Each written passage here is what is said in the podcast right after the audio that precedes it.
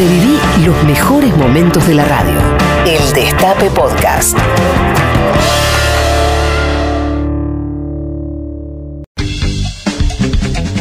Treinta minutos pasaron de las 13 si nos están escuchando en vivo. Lo prometido es deuda, como dijo Macri. Hace un rato anunciamos que íbamos a entrevistar a Axel Kisilov y el gobernador de la provincia de Buenos Aires tuvo la gentileza de atendernos. Hola Axel, buenas tardes. Pepe Rosenblatt en vivo acá para el Destape Radio. ¿Cómo andás, Pepe? ¿Cómo andan? ¿Todo en ¿Cómo orden? dijiste que la prometido es deuda? Lo prometido es deuda, como dijo Macri. No, justo eso no prometió. No, está bien. La deuda. Pero lo que prometió se convirtió en deuda, digamos. Claro, es verdad, es verdad, es verdad. ¿Cómo estás, Axel? ¿En, en- en dónde te agarramos? ¿Qué estás haciendo?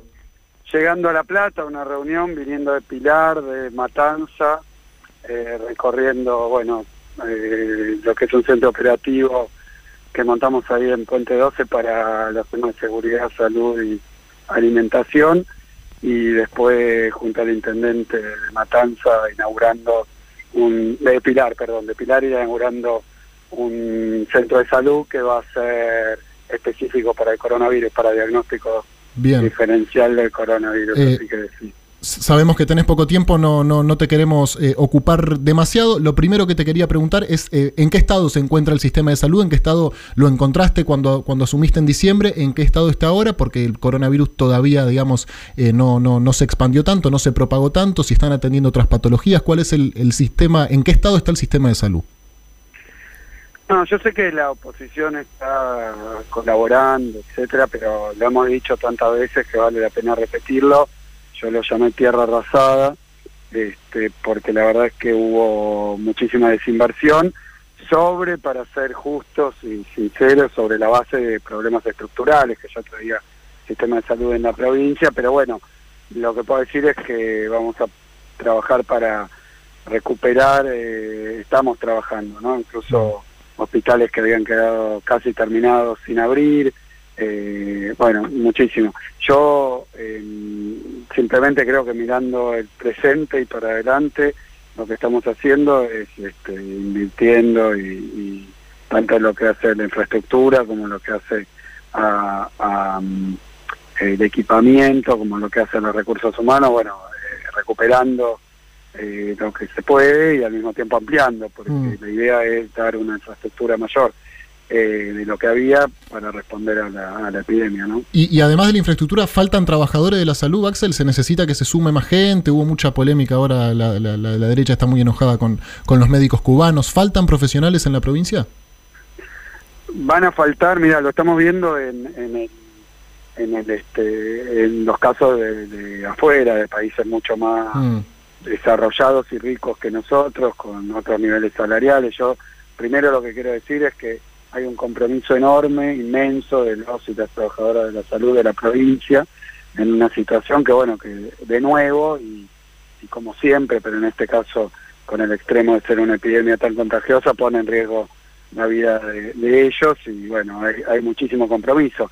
Todo el mundo sabe que estamos ampliando camas, eh, hoy mismo en Pilar, pero ayer en Mercedes, este, el otro día en José Cepaz, y hay dificultades para conseguir este, profesionales que tienen que estar muy bien preparados, en particular intensivistas, los que van a cuidar a los pacientes que tengan que tener los respiradores en terapia intensiva, pero pero bueno, una cosa no quitará otra, es muchísimo Mm. compromiso, pero hace falta ampliar muy rápidamente y, y bueno, veíamos también ahí una propuesta de la ciudad con un nivel salarial que no es el mismo que paga provincia, estuvimos hablando y después con Nación para que haga este, un incentivo especial en esta situación, así que bueno, trabajándolo obviamente, antes que nada los profesionales argentinos, este, pero bueno, en todos lados del mundo están, están desplazándose eh, profesionales de la salud para dar una mano, porque también hay un nivel de contagio en toda la sociedad y particularmente los que están en contacto con el virus,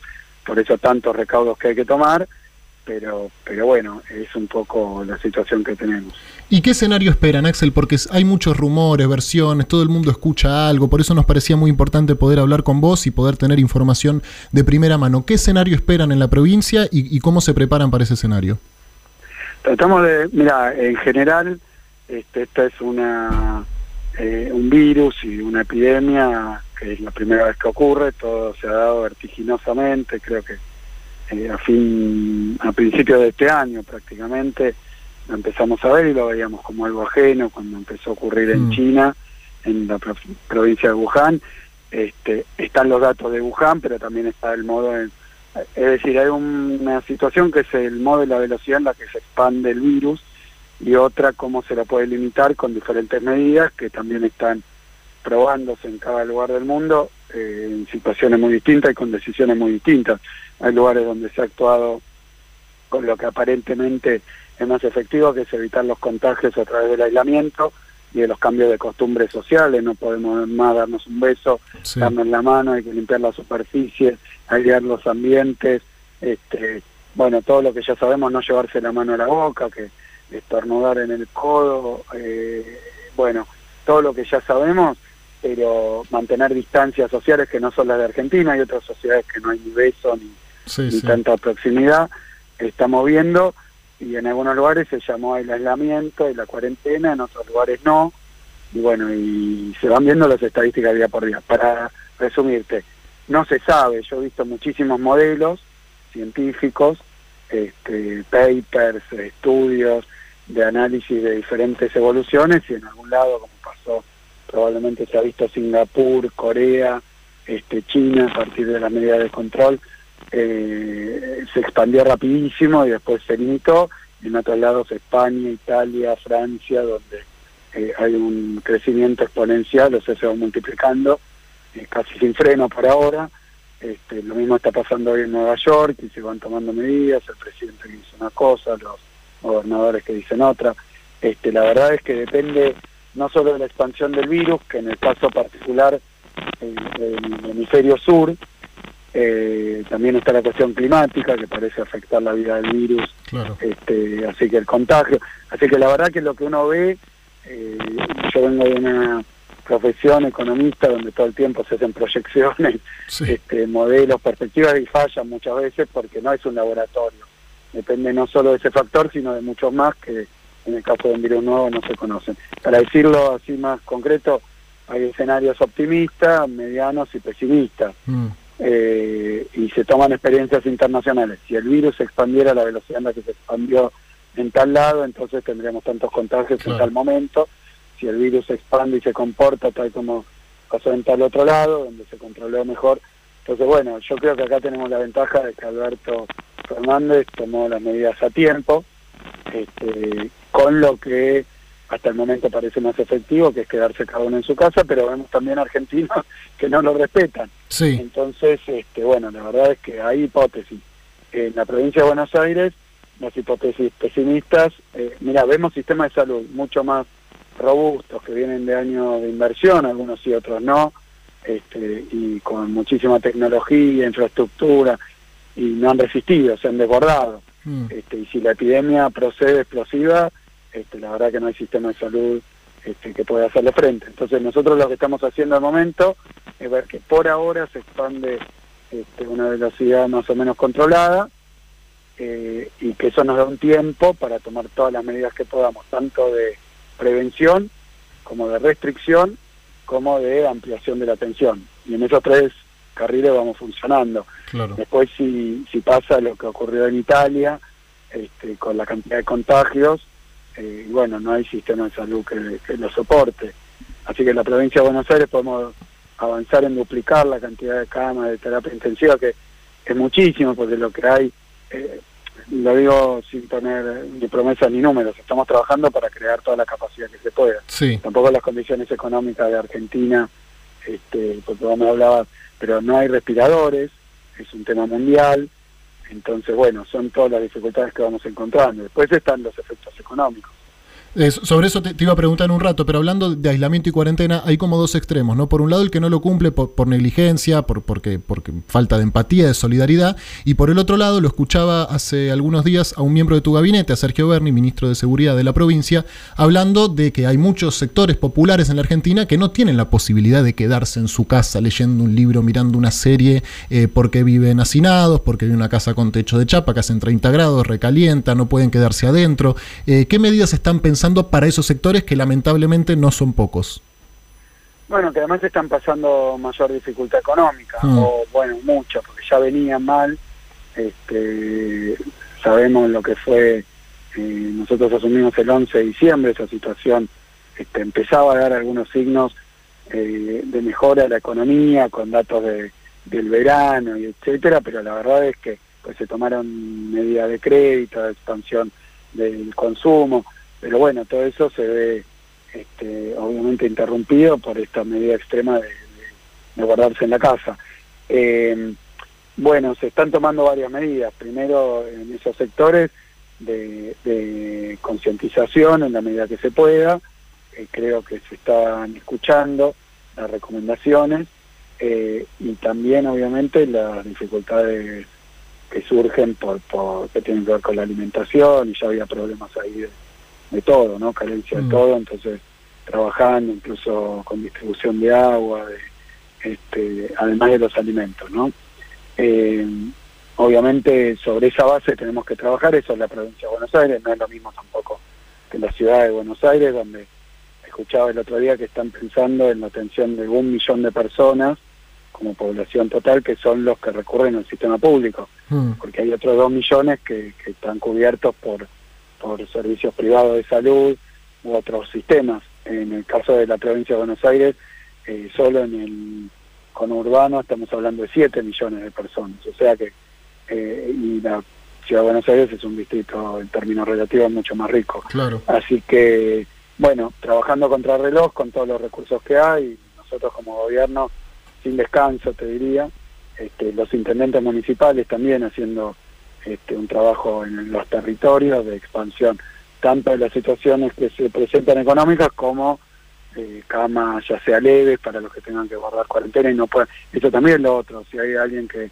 resulta contagiado, sospechoso, que mejor que si vuelve a la casa esté aislado, hay lugares donde no se puede garantizar el aislamiento en el domicilio. Entonces Claro. hay que generar este, estos lugares, estos centros donde van a estar a un aislamiento por parte del Estado. En la Ciudad de Buenos Aires hablan de alquilar hoteles, pero en el conurbano no hay una estructura de hoteles. Para Sí, de hecho está pasando acá en la ciudad. Están llevando gente directo de, de seis a, a- a hoteles y también hay, bueno, hay, hay muchas denuncias con ese tema también, pero bueno, se sabe que de la reta es eh, muy difícil eh, que se escuche alguna crítica en, en los medios. Eh, Axel, ¿se puede hacer un aislamiento municipal? Hay intendentes que están pensando en cerrar la frontera de sus ciudades. ¿Eso se puede administrativamente, políticamente tiene sentido? ¿Es una posibilidad? Mira, hay quienes, obviamente, tratando de dar una respuesta al decreto de Alberto, sabiendo que la enfermedad viaja no solo en avión, sino también en coche, Mm. este, eh, en el interior de la provincia. Hay quienes dicen, bueno, acá no hay contagio, no hay casos sospechosos, que no los traigan.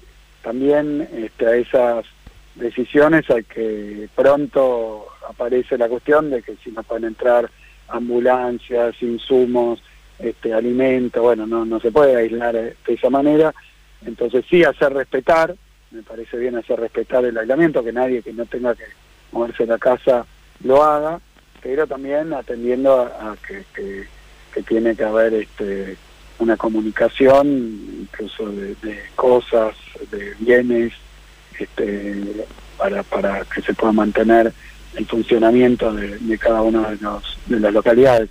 Así que buscándole la vuelta, y obviamente sobre la marcha, porque, porque son cuestiones que van ocurriendo a medida que se plantean las situaciones, porque tampoco cuando se planteó el aislamiento, tampoco estaba establecido por tanto tiempo, es hasta el 31, pero dijo Alberto que con expertos en esto, con todo lo que tenemos en la Argentina, que por suerte, en buena medida por haber una universidad pública Sí. de excelencia, este, el CONICET, están todos trabajando para dar respuestas científicas, no sea cosa que cada uno diga, a mí me parece que esto se cura así y, y que, que ocurra este, cualquier tipo de cosa que hasta trae... Mira, te doy un ejemplo, Sí. Eh, eh, las escuelas. Era lógico que las escuelas puedan ser, y se ha, ha pasado en muchísimos países, un centro de contagio, entonces eh, se, se suspendieron las clases, pero sin cerrar las escuelas porque también los Claro. chicos y chicas van a comer a las Sí, escuelas. sí, sí. Entonces cada cosa tiene trae una respuesta, una solución, pero genera no- nuevas decisiones que hay que tomar. ¿eh? Estamos trabajando en eso, hemos emitido muchísima normativa, tratando de ordenar para que tampoco sea que en cada lugar pase no que la sociedad de ese lugar local o, o, alguien, alguna autoridad se le ocurra. Claro. Este, entonces estamos tratando de atender, porque nadie, me parece que en principio nadie está actuando de mala fe, Mm. pero tal vez algo que parece una solución después genera más problemas buscándole el equilibrio. Axel, te hago las últimas dos y no te saco más tiempo. La primera tiene que ver con algo que te hubiera preguntado si esta nota eh, tenía lugar hacía un mes con el tema excluyente que copaba absolutamente toda la agenda periodística y casi eh, política y económica, que tiene que ver con la deuda, ¿no? Eh, que, que quedó medio lejana en el tiempo, parece que, que ya no importa, pero la seguimos teniendo. ¿Qué pasa con la deuda, con el fondo, con los acreedores privados? Sé que no es estrictamente solamente de la provincia de Buenos Aires, te lo pregunto también, bueno, como economista y como exministro de Economía, ¿qué se hace en este contexto? Y mira, los mercados financieros son hoy un volcán. Han caído muchísimo, después repuntaron muchísimo, las caídas más grandes en años, históricas, y después el repunte más grande histórico también. O sea que hoy hay una incertidumbre, una volatilidad, ¿no? Alzas y bajas permanentes y mucha muchas dudas sobre cómo, cómo están. Ahora, eso con respecto a la situación de la deuda argentina, que volviendo a eso, a, antes del corona, ¿no? Como si fuera. Sí, sí. de- AC. AC, eh, y creo que se estaba trabajando muy bien, se está trabajando muy bien. con- también el Fondo Monetario admitió, este, y también de alguna manera este, admitiendo su responsabilidad, que la deuda argentina era impagable, que había que, que los inversores iban a tener que ver quitas grandes o, o algún tipo de, de alivio importantísimo, porque si no era imposible pagar. Y, y bueno, y sigue avanzando el cronograma de la nación y de la provincia. Nosotros no es que estemos como si no hubiera pasado nada, pero el problema lo seguimos teniendo porque va a haber vencimientos, más allá de la convulsión, y se pagarán o no, y hemos dicho que no se pueden pagar, así que ahí estamos haciendo propuestas, hablando con los inversores, en una situación donde es un tembladeral, ¿no? Así Claro. que bueno, eso eh, hay que ver cómo reaccionan también ante la deuda de los países, este, porque por un lado, bueno, una situación donde eh, la deuda era impagable y en estas condiciones donde todos los países están tomando decisiones extraordinarias, bueno, obviamente hay que atender eh, no ya las prioridades, sino los objetivos urgentes de, que estamos hablando de vidas, de salud, bueno, no se puede parar eh, en, en otras cuestiones, ¿no? Claro. Eh, Axel, la última, los que trabajamos en medios de, comunicación estamos exceptuados, formamos, formamos parte de las excepciones del decreto de, de aislamiento y cuarentena porque tenemos la función, dice el decreto, de eh, informar y hablaba Alberto también de entretener, pero la verdad que yo prendo la tele, hago zapping y veo que hay muchos que están metiendo miedo, que están alarmando, que están haciendo lobby para los laboratorios, eh, para las prepagas, bueno, que aprovechan esta situación, por supuesto, para llevar agua para, para su molino. Por eso nuestros oyentes, la inmensa mayoría, supongo, eh, a vos te quieren mucho, te respetan mucho, sos un dirigente muy importante, eh, no solo en la provincia, sino a nivel nacional. Pedirte un último mensaje, tenemos un poco de miedo, tenemos un poco de angustia, un poco de tristeza, cada uno le pega de, manera diferente. De acá al futuro, ¿no? ¿Qué, qué, qué nos va a pasar? ¿Qué, qué nos depara? Y bueno, ¿y qué, qué, qué está haciendo la política con esto? Mira, varias cosas. Creo primero que afortunadamente eh, una cuestión que se está viendo es que el virus no es un tema individual, aislado, que va a solucionar cada uno de nosotros. no El tema del individualismo, el egoísmo, el sálvese quien pueda, no funciona y de la misma manera tampoco la mano invisible. O sea que creo que eh, la pandemia pone en tensión algunas visiones ideológicas muy arraigadas este, que, que, que apostaron siempre bueno a esto de, de la supervivencia del más apto. Hoy no sobrevive nadie. Es así, así que se necesita Estado presente. eh, se También se sufre el hecho de, del abandono que, que hubo y que hay en muchos países, este, de los sistemas de salud pública, de educación pública. Bueno, eso creo que se está valorizando. En el terreno de, de la, la, lo que sería lo cultural, lo simbólico, creo que hay una revalorización de la acción del Estado. Se ve también que la, la actuación de Alberto eh, poniendo adelante estas cuestiones ideológicamente que nos permitió también actuar de una manera más decidida, sin titubear, y entonces estar dando una respuesta desde el Estado, desde el sistema de salud pública, este, y también desde, el Estado a la cuestión económica. Eh, creo que es un momento donde muchas muchas certezas se están poniendo en cuestión, eso me parece positivo. Eh, obviamente creo que eh, la evolución que va a tener la pandemia a escala mundial, hoy no se puede dar mucha certidumbre, que me parece que ante cualquier escenario, una reacción del Estado, una reacción de la solidaridad, esta idea bueno tan remanida, no tan mencionada de la patria es el otro, bueno, este, hoy si no nos ponemos a pensar en el otro, la verdad que ya hemos visto conductas de ese tipo en Argentina y bueno, se han castigado porque además eh, son ilegales en este caso. Así que en ese sentido, bueno, me parece que es una oportunidad para discutir de nuevo ciertas cosas que en medio de una crisis, una pandemia, una epidemia, eh, los efectos están más a la vista. Yo le decía, si no tiene una actividad egoísta, tal cosa, tal otra, tal vez, este, bueno, tiene efectos bastante poco claros y tangibles. Ahora, en este caso, alguien que actúe responsablemente puede matar a, a otro contagiándolo del virus y es población de riesgo. Entonces, la verdad que está muy a la vista cuáles son los efectos de esos comportamientos. Después, eh, con respecto a qué va a pasar con los mercados, con la economía, con las situaciones que ya se están viendo, ¿no? Lugares eh, donde eh, economías europeas, incluso gobernantes o dirigentes que dicen, bueno, no se paga tal cosa, no se paga tal otra. en estas situaciones eh, o se le pone plata en el bolsillo a la gente que va contra todas sus creencias mm. y, todo lo que vienen predicando, bueno, me parece que también muestra muestra el grado de emergencia que está viviendo eh, la sociedad en general. Acá eh, a veces hay que hacer la comparación con, con gobiernos que tienen otra predisposición, acá se está actuando la emergencia, pero muy rápido porque no hay prejuicios.